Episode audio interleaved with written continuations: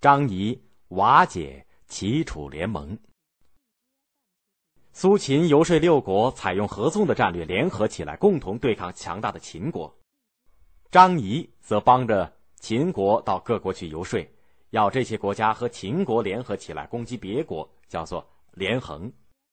六国当中，齐国和楚国比较强大，两国结成了同盟，对付秦国的连横，这成了秦惠文王的一块心病。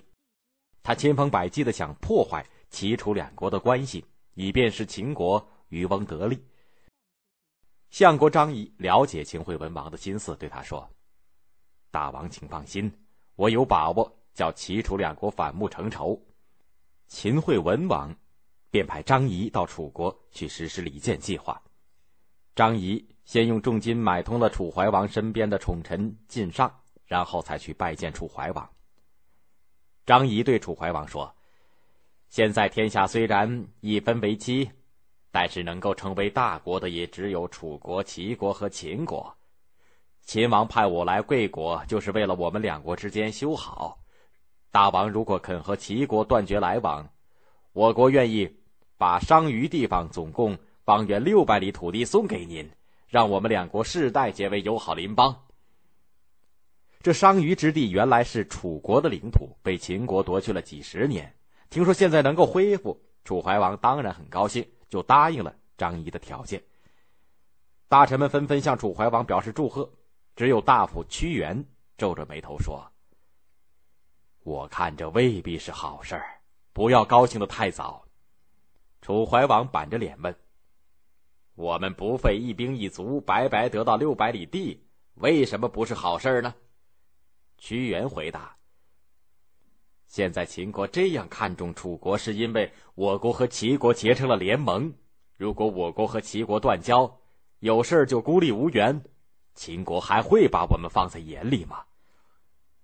楚怀王说：“不要管这么多。”我们先把六百里土地拿来再说。屈原担忧的说：“只怕这六百里地，也只是张仪的一个诱饵，不一定能够拿到手。大王不妨先派人跟随张仪到秦国接受商於，等到手以后再和齐国断交也不迟。”有个叫先真的大臣也站出来说。张仪是出了名的出尔反尔的小人，大王千万不要中了他的诡计呀！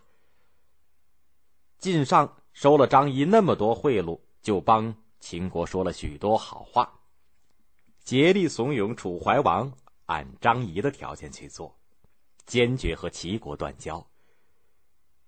楚怀王听惯了奉承拍马的话，认为晋上的话很有道理，武断的说。张仪是秦国的相国，怎么会说话不算数呢？我们要是得到六百里的土地，当然要马上和秦国断交。于是楚怀王一面和齐国断交，一面派冯侯丑跟随张仪到秦国接受商於。到了秦国以后，冯侯丑向张仪催讨六百里的土地，想不到张仪翻脸不认账，半真半假的说：“你不要搞错，谁肯把六百里土地送给人？”我是把秦王赏给我的六里地送给楚王，这是我自己的封地。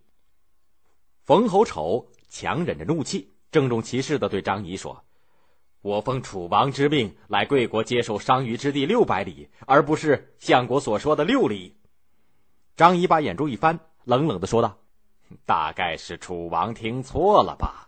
秦国的土地都是祖先恩德传下来的，怎么可以送给人呢？”冯侯丑发觉大事不妙，连夜动身往回赶。楚怀王听了冯侯丑的报告，气得差点吐血，大骂张仪是个反复无常的小人。